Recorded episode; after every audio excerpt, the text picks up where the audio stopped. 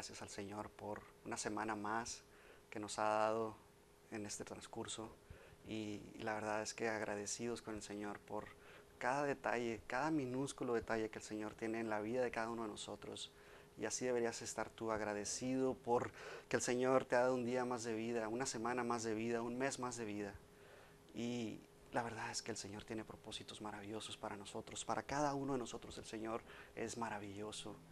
Y, yo espero que tú estés contento, gozoso de haberte conectado el día de hoy. Te felicito porque el Señor tiene algo para ti esta mañana. Algo especial tiene esta mañana para ti. Pon tu corazón, abre tu corazón, deja que el Señor obre en tu vida, que tus oídos estén dispuestos, susceptibles a recibir la palabra del Señor. El Señor es grandioso, maravilloso, pero si tú estás cerrado completamente no vas a recibir nada. Así que abre tu corazón esta mañana, deja que el Señor llegue y toque y tú le puedas abrir. Y Él está tocando en este momento para que tú puedas recibirle y cambiar tu mentalidad, transformar, renovar tu entendimiento. Inclina tu rostro para que el Señor venga y obre en tu vida. Padre, gracias Señor.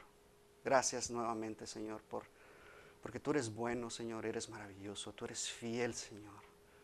Siempre Señor tú estás obrando Padre. Aunque no lo veamos Señor, tú estás obrando Padre.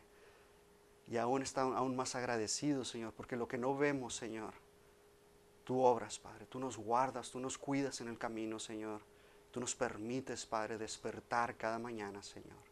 Agradecidos estamos hoy Señor por todo lo que tú eres, mi Dios. Padre, que esta palabra, Señor, llegue a los corazones, mi Dios, por medio de mí, Señor. Que pueda ser yo un instrumento, Señor, que tú uses, Señor. Que tu Espíritu Santo, Padre, pueda fluir a través de mí, Señor. Y llegar, Señor, a sus corazones, Padre. Gracias, mi Dios. Amén. La semana pasada estuvimos viendo por qué suceden las pruebas. Y la verdad es que nos, nos, quedamos, ¿por qué? ¿Por qué podemos ser afligidos? Y la misma palabra de Dios nos dice que vamos a ser afligidos, que vamos a pasar por esas pruebas, como lo decía en Primera de Pedro.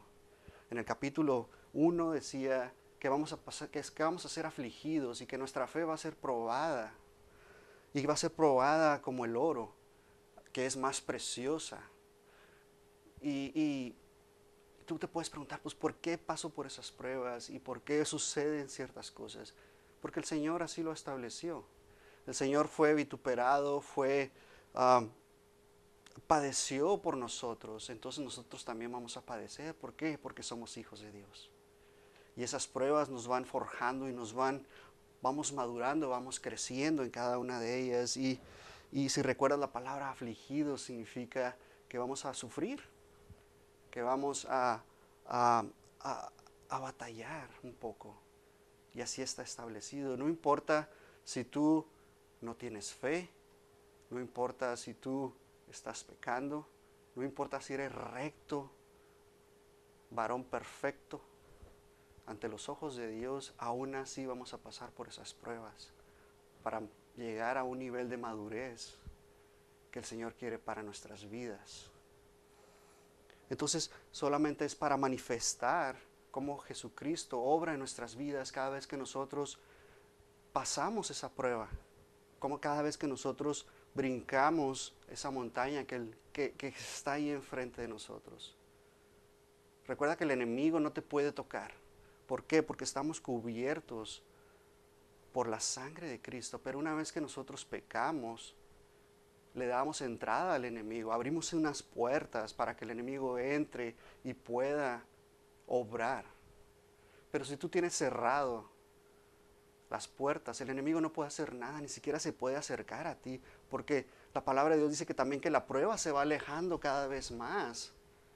Pero en cuanto tú abres puertas, también el enemigo va a llegar y vas a por ser probado por medio de eso. Entonces vamos a padecer aflicciones, vamos a padecer por Cristo. Y esta mañana quiero compartirte algo muy especial. Ya vimos por qué somos probados, pero ahora voy a tocar el tema de qué sucede cuando somos probados, en qué posición nosotros debemos de ponernos cada vez que somos probados. ¿Cómo, cómo debemos ser? Recordemos en, en Corintios que dice que el Señor nos va a dar la salida para las pruebas. Él nos va a dar esa prueba y nos va a dar la herramienta para poder salir adelante. La palabra de Dios es muy clara y es maravillosa porque el Señor nos va a equipar con cada detalle, con cada cosa, para que nosotros podamos sobrellevar esa prueba. Entonces, ¿qué actitudes debemos de tener nosotros ante esas pruebas, ante esas aflicciones, ante esos sufrimientos, que tenemos enfrente de nosotros. ¿Qué actitud? Si gustas acompañarme a Primera de Pedro en el capítulo 4, en el versículo 12. Y de ahí en adelante vamos a, a ver qué padecimientos son los que tenemos y qué actitud debemos de tomar ante esos padecimientos que, que se nos presentan en la vida. Porque vamos a padecer. Vamos a padecer. Entonces dice, amados, no os sorprendáis del fuego de prueba que nos ha sobrevenido, como si alguna cosa os aconteciese. Y voy a hacer una pauta ahí, porque aquí está la primera actitud que debemos de tener cada vez que somos probados. No te sorprendas. Esa es la primera actitud. ¿Por qué? Porque Pedro nos está diciendo, no, te, no, no se te haga extraño que eres probado. ¿Por qué? Porque nuestra fe tiene que ser probada. Y es mejor que el oro, es muchísimo mejor que el oro, ¿verdad? Entonces, con el simple hecho de que tú eres cristiano, de que tú has aceptado a Cristo en tu corazón, de que eres un hijo de Dios, automáticamente te pones en una posición de sufrimiento. Automáticamente. Vayamos al Antiguo Testamento, ahí en Deuteronomio, en el, en el capítulo 8 del 2 al 3.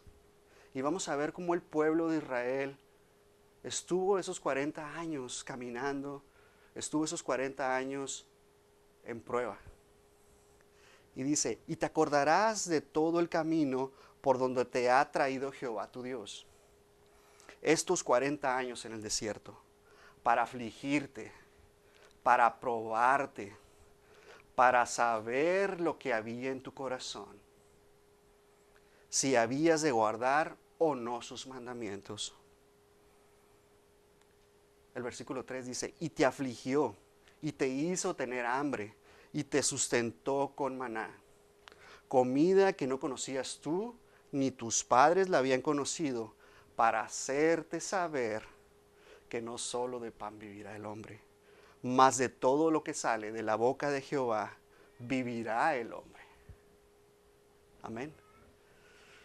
De acuerdo con estos dos pasajes, con este pasaje en Deuteronomio, la prueba de fuego nos sobreviene y tiene dos propósitos.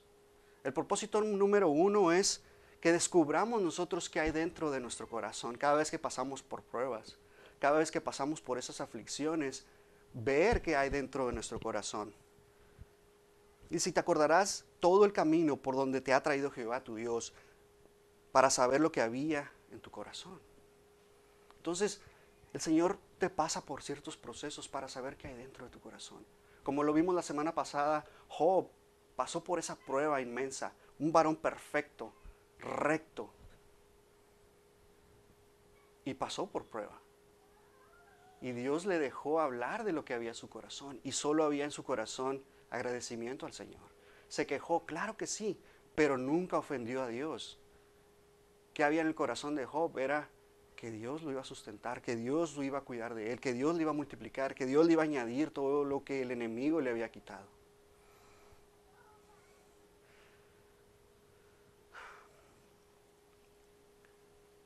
En medio de estas pruebas podemos encontrar un consuelo. Dios siempre está ahí. Siempre nos guarda. El, versículo 3 dice, y te afligió y te hizo tener hambre y te sustentó con maná. Y esto es lo mejor de todo. Comida que no conocías tú, ni tus padres la habían conocido, para hacerte saber que no solo de pan vivirá el hombre. cuando Jesucristo fue tentado por el enemigo en el desierto, Jesús le dijo, no solo de pan vivirá el hombre. Entonces podemos refugiarnos en la palabra de Dios. Esa palabra que, nos llena. El, el mundo va y se refugia en las drogas, en el alcohol, en los chismes, va y consulta a la comadre y le dice, comadre, ayúdame, y está en un paño de lágrimas, está llore y llore. Y la comadre pues solamente la agarra y la ropa y le da consuelo. Pero qué mejor que ir a la palabra de Dios y refugiarnos en ella y meditar en ella y encontrar la respuesta que el Señor tiene para cada uno de nosotros. Dios permite esas pruebas para que descubramos en medio de las pruebas que Él está ahí, que necesitamos ese alimento de vida. Porque no solo de pan vivirá el hombre, sino de lo que sale de la boca de Jehová. La palabra de Dios es pan de vida. Te va a llevar adelante, te va a sacar. Bienaventurado el que medita en la palabra de Dios. La segunda actitud que, encontramos en medio de estas aflicciones es en el versículo 13. Dice, sino gozaos por cuanto soy participantes de los padecimientos de Cristo, para que también en la revelación de su gloria os gocéis con gran alegría. Para el mundo estar gozoso es, que estás loco. ¿Cómo, ¿Cómo, un cristiano puede estar gozoso en medio de la enfermedad? ¿Acaso te gusta el masoquismo, por ejemplo? Que, que, tú estás pasando por una prueba y aún así estás gozoso. Eso es lo que piensa el mundo. Eso es lo que piensa el mundo de nosotros. Que nosotros siempre estamos gozosos y que estamos locos.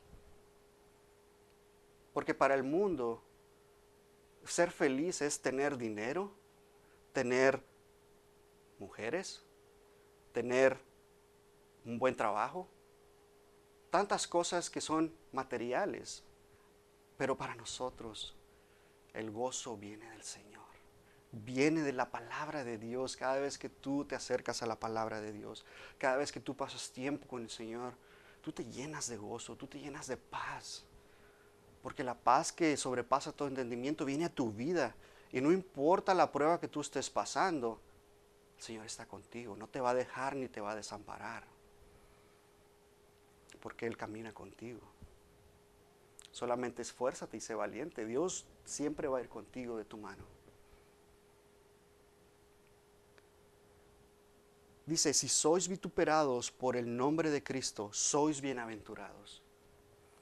Porque el glorioso Espíritu de Dios reposa sobre nosotros. Ciertamente, de parte de ellos, Él es blasfemado, pero por vosotros es glorificado. Y tenemos que estar gozosos siempre, porque estamos padeciendo juntamente con Cristo.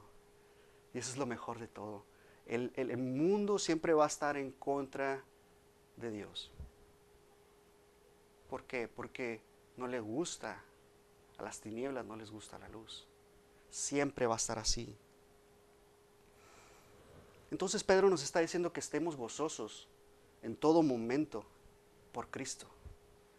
Pero Pablo en, Filipenses, en el capítulo 1, en el versículo 29, nos dice, porque a vosotros os es concedido a causa de Cristo no solo que creáis en Él, sino también que padezcáis por Él. Entonces vamos a padecer por Cristo. Vamos a padecer de tal manera que, que ni siquiera nuestra familia en veces nos quiera. Que en el trabajo no nos quieran. ¿Por qué? Porque somos hijos de Dios porque tenemos una luz en nosotros y como decía anteriormente, la luz y las tinieblas chocan. Y luego después vemos en Filipenses 3:10 dice, a fin de conocerle y el poder de su, de su resurrección y la participación de sus padecimientos, llegando a ser semejante a él en su muerte. lo que Pablo quiere, quería hacer en este capítulo, en este versículo, es llegar igual a ser a su maestro, seguir los pasos de su maestro, de tal manera que padeciéramos como Cristo lo hizo. y vamos a padecer. ¿Sabes tú qué significa sufrir por Cristo? En realidad, ¿sabes tú? ¿Te has puesto en los pies de Cristo? Y como decía anteriormente, estar en Cristo es estar en luz. Porque tú eres luz. Cristo era luz. Sigue siendo luz y será y seguirá siendo luz. Él es la verdad. Él es el camino, el único camino. Y el mundo odia la luz y la verdad y nos van a odiar a nosotros. De tal manera que inclusive, como decía anteriormente, nuestra familia nos puede odiar. He escuchado historias de que simplemente te abandonan y te corren de tu casa. ¿Por qué? Porque has aceptado a Cristo en tu corazón. No sé, tu novia te puede cortar nomás porque aceptaste a Cristo en tu corazón. Si eres de otra religión, tu familia te puede arraigar, desarraigar de, tu familia simplemente porque has aceptado a Cristo en tu corazón. Entonces, en tu trabajo te pueden odiar. Simplemente el día de ayer estaba conversando con compañeros del trabajo y, uno de ellos me dice, yo soy, yo soy un, workaholic, que es de los que trabajan demasiado. Y el otro me dice, a mí me gusta mucho la pornografía, me dice, y deberíamos de poner en esta, en esta pantalla, estábamos en una oficina y me dice, deberíamos de poner en esta pantalla una película, porque a mí me gusta, me dice. Y me volteé a ver, estábamos los tres y me volteé a ver y me dice, pero tú te debes de salir.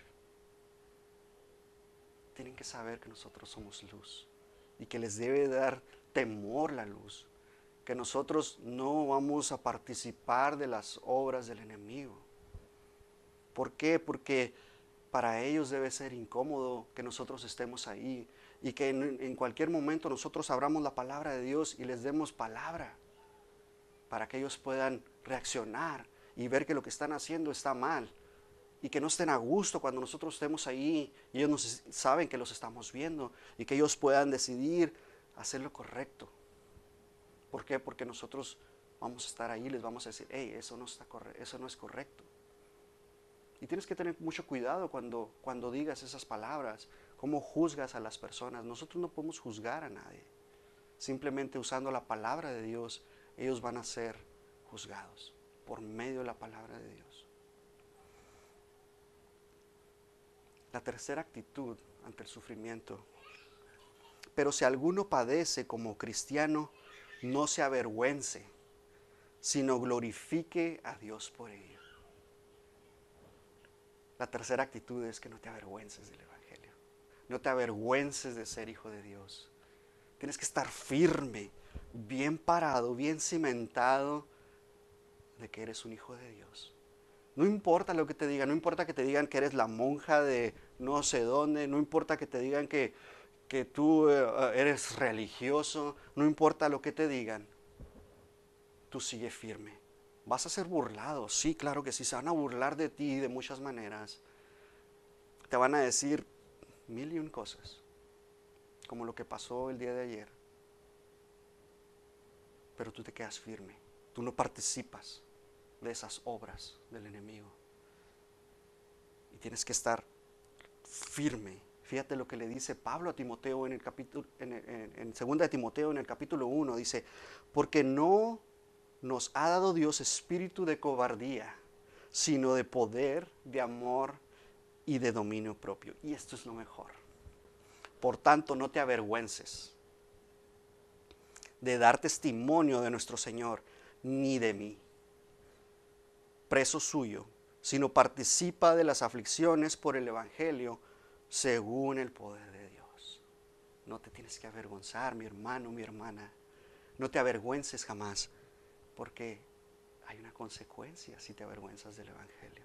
Cada vez que tú niegas a Cristo, cada vez que tú volteas y ves ese póster que está ahí de, no sé, una muchacha semidesnuda y empiezas, tu, mente empieza a trabajar, te estás avergonzando de Cristo. Cada vez que tú robas algo y te lo metes a la bolsa y te lo llevas, te estás avergonzando de Cristo. Tenemos que tener muchísimo cuidado cada vez que hacemos eso. porque Jesús mismo nos está diciendo en Marcos, en el capítulo 8, dice, en el versículo 38, porque el que se avergonzare de mí y de mis palabras en esta generación adúltera y pecadora, el Hijo del Hombre se avergonzará también de él, cuando venga en la gloria de su Padre con los santos ángeles. Tú no quieres que Cristo se avergüence de ti.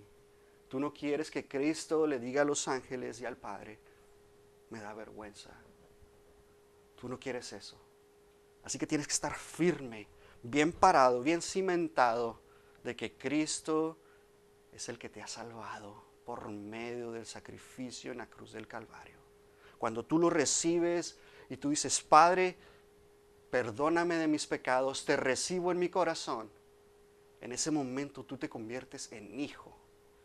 Ya no eres del mundo, ahora eres de la luz. Ya no eres de las tinieblas, ahora eres de la verdad. Perteneces a la verdad. No te avergüences jamás de que tú eres un hijo de Dios. La cuarta actitud que vemos por los padecimientos, porque sufrimos. Dice, de modo que todos los que padecen según la voluntad de Dios encomiendan sus almas al fiel Creador y hagan el bien. Tenemos que encomendarnos a Dios todas las mañanas. Tenemos que encomendar a nuestras familias a Dios todas las mañanas. En todo momento nosotros tenemos que, que encomendarnos a Dios. Esta es una historia que me encanta y es de mis personajes favoritos. Y este es José. Yo creo que hemos visto la historia de José una y otra vez. Y José, si lo analizamos detalladamente, si vemos, José tenía una razón grandísima para amargarse toda la vida. Desde el momento que nació, vemos que sus hermanos lo odiaron. Lo odiaban de tal manera que lo insultaban, le decían cosas que era el, consentido del papá, que mil y un cosas le decían. Y lo peor aún cuando sus padres, en realidad cuando Israel le pone esa túnica de colores, sus hermanos aún se enojaron más, de tal manera que lo vendieron, lo hicieron pasar por muerto. Llegó a Egipto lo venden como esclavo a Potifar. Trabaja con Potifar por dos años. Y luego vemos cómo es asediado por un espíritu de adulterio por parte de la esposa de Potifar. Día y noche lo trae asoleado. Y por ser obediente a Dios, y por no pecar, y por ser obediente a su amo, lo meten a la cárcel. Dos años está ahí encarcelado y él no se quejó. Y él seguía firme, no se avergonzó de Dios. Y luego después vemos cómo él es levantado, dirige, es el segundo el mando de Egipto. Tenía todo para amargarse, para deprimirse, para quejarse de Dios. Pero vemos cómo, cómo en el capítulo 50 de Génesis, vemos cómo José tiene la clave perfecta para ser un buen cristiano. Hay cosas especiales, pero aquí está la clave bíblica para que nosotros podamos ser un buen cristiano. Y vemos cómo los hermanos de José, una vez que muere Israel, tienen miedo de José porque ya no tienen la protección de su padre. Y piensan que José los va a matar. El versículo 20 del capítulo 50 dice, vosotros pensasteis mal contra mí, mas Dios lo encaminó a bien para hacer lo que vemos hoy, para mantener la vida de mucho. Solamente dándole gracias a Dios y la gloria y la honra, porque cada vez que el mundo piensa mal contra ti, cada vez que tu familia piensa mal contra ti, cada vez que tus compañeros de trabajo piensen mal contra ti, el Señor viene y lo transforma para bien. Todo obra para bien a los que estamos en Cristo Jesús. Todo va a obrar para bien. José se mantuvo firme toda su vida. No importó lo que le dijeron, no importó lo que le hicieron, los rechazos, las mentiras, las burlas, los maltratos, todo lo que sucedió, todas estas cosas que vemos purifican nuestro carácter de tal manera que Dios estaba detrás de todas las cosas. Él está siempre detrás de todos, siempre detrás de todas las cosas. Hebreos nos dice, Hebreos 12 nos dice que la raíz, que, no haya ninguna raíz de amargura en nosotros. Tenemos que tener mucho cuidado con eso. Que no crezca raíz de amargura en nosotros. Tenemos que entender que los chismes, las calumnias, que los mismos hermanos van a hacer cosas en contra de nosotros. Y eso tiene que ir levantando nuestra familia, todo eso contribuye en nuestra vida para que nosotros nos hagamos más fuertes, para que nosotros desarrollemos una capacidad para sufrir por Cristo. Eso es lo que tenemos que entender, que cada vez que padecemos por Cristo, vamos desarrollando aptitudes, vamos desarrollando capacidades, vamos cambiando nuestra vida. Y tenemos que encomendar a Dios todo lo que somos nuestra familia, nuestro trabajo, en todo momento. Saber que todas estas cosas desarrollan una paciencia. Es importante que, desarrollemos esa paciencia en nuestras vidas.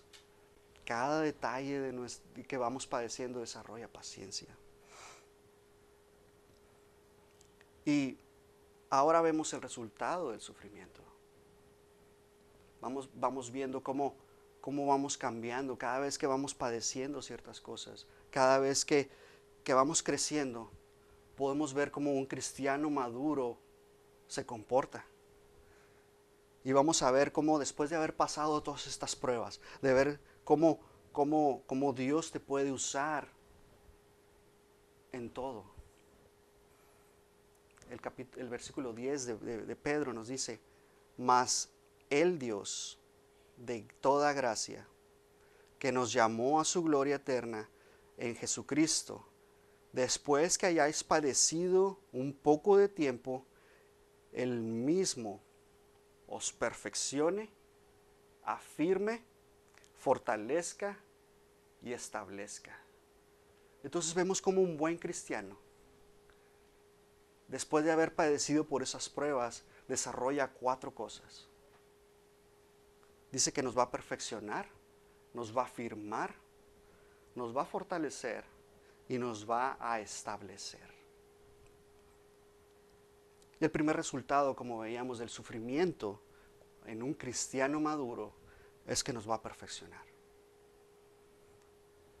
La palabra perfeccionar en el griego significa que, que, que vienes a la madurez, que traes madurez, vas creciendo y has madurado un cristiano maduro que predica, un cristiano maduro que evangeliza, un cristiano maduro que tiene estudios bíblicos, un cristiano maduro que no se avergüenza del Evangelio, que trae su Biblia y puede compartir un versículo, que se prepara día y noche para que el momento en el que el Señor pone en tu camino a alguien, tú le puedas testificar, ese es un cristiano maduro, que ha pasado las pruebas y las ha pasado con 10, que no se va a a tambalear, vas perfeccionándote.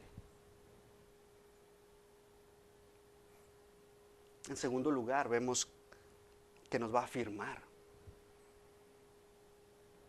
Dice, nos hará firmes. Tiene toda estabilidad emocional. Entonces vamos nosotros siendo firmes y somos estables. Cada vez que, que como digo, tu familia va y te dice algo, tú eres estable emocionalmente. Vas en la calle y ves una película ahí que tiene, que tiene algo y tú simplemente cierras tus ojos y te volteas. Emocionalmente eres estable. Si tú vas y te metes a un lugar que no deberías de haber entrado, lo más seguro es que salgas llorando como Pedro cuando negó a Cristo. ¿Por qué? Porque sabías que no tenías que haber entrado ahí, pero entraste entonces tú no eres emocionalmente estable. Tienes que tener esa estabilidad que el Señor te da. Tienes que crecer, tienes que, que caminar. Este emocional, esta, esta estabilidad emocional. Cuando tú eres estable, no andas por doctrinas, ¿verdad? Como niños fluctuantes que andan por doctrinas, por, por doquier. Que ya tienes 20 años en el Evangelio y andas aquí, andas allá, y luego ahora vas y experimentas otro en otro lado.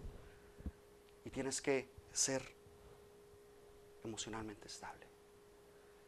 Cuando tú padeces por todo esto, un cristiano maduro se estabiliza, se fundamenta y no anda por doctrinas. En tercer lugar, vemos que nos fortalece. El sufrimiento nos hace fuertes, nos hace que el enemigo cuando se quiera acercar, tú solamente estás parado con el poder del Espíritu Santo y el enemigo no te puede ni tocar. Tú estás fuerte, tú estás lleno, tú tienes un carácter especial. ¿Por qué? Porque el enemigo quiere tocarte y tú no caes a las tentaciones. El enemigo mejor se va y busca a alguien más. Por eso la palabra dice que la tentación va y se aleja cada vez más. Cada vez más se va alejando la tentación porque tú eres fuerte, porque tú tienes una espada lista, tienes la palabra de Dios lista y tu escudo va creciendo. Cada vez que tú te vas llenando del poder del Espíritu Santo, tu escudo está grandote. Ese es un cristiano fuerte. Ese es un cristiano que está preparado. Ese es un cristiano que no cae en las tentaciones. Ese es un cristiano que está listo para la batalla, para la buena batalla de la fe. Ese cristiano no cae. Cristiano fuerte y maduro. En cuarto lugar, dice que nos va a establecer y nos va a dar una estabilidad emocional en todos los aspectos. Salmos 1 nos dice, bienaventurados el varón, y lo voy a aplicar para todo, hembra y hombre, mujer y hombre. Dice, bienaventurado no a brincar al versículo 2, dice, sino que en la ley de Jehová está su delicia y en su ley medita de día y de noche y será como árbol plantado junto a corrientes de aguas, que da su fruto a su tiempo y su hoja no cae y todo lo que hace prosperará. Entonces nosotros, cuando el Señor nos establece, somos ese árbol y está la corriente de agua, que es la palabra de Dios. Y cada vez que nosotros vamos a la palabra y meditamos en ella y absorbemos esa agua, vamos creciendo y vamos dando un fruto. Y ese fruto lo toma nuestra familia, lo toma nuestra esposa, tu esposo, lo toma tus hijos, lo toman tu mamá, tu papá, tus hermanos tus compañeros de trabajo toman ese fruto y ven algo en ti diferente. ¿Por qué? Porque tú te has establecido, porque has fundamentado en Cristo Jesús. La palabra tú la has llenado de ti. Tu corazón está lleno. De tu boca solo sale edificación.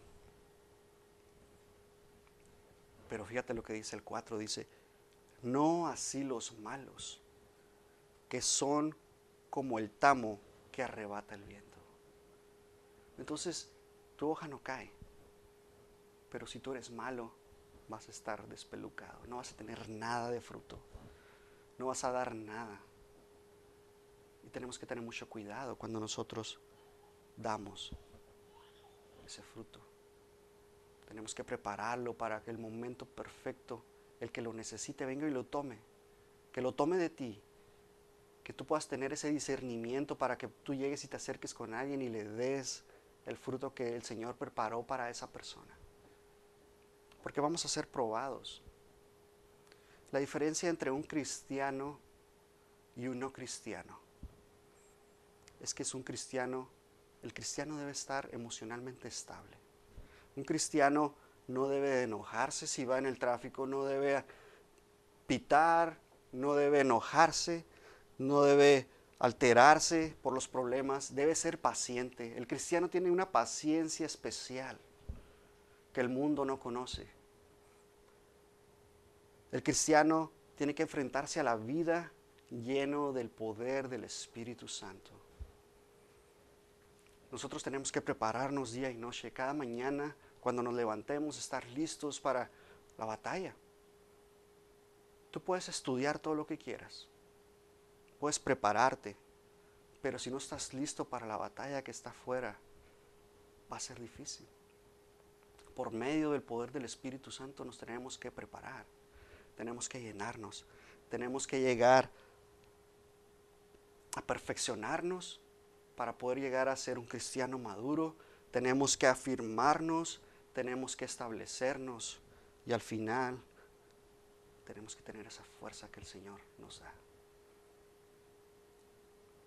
Solamente quiero darte las gracias porque te has conectado, te has mantenido escuchando la palabra de Dios.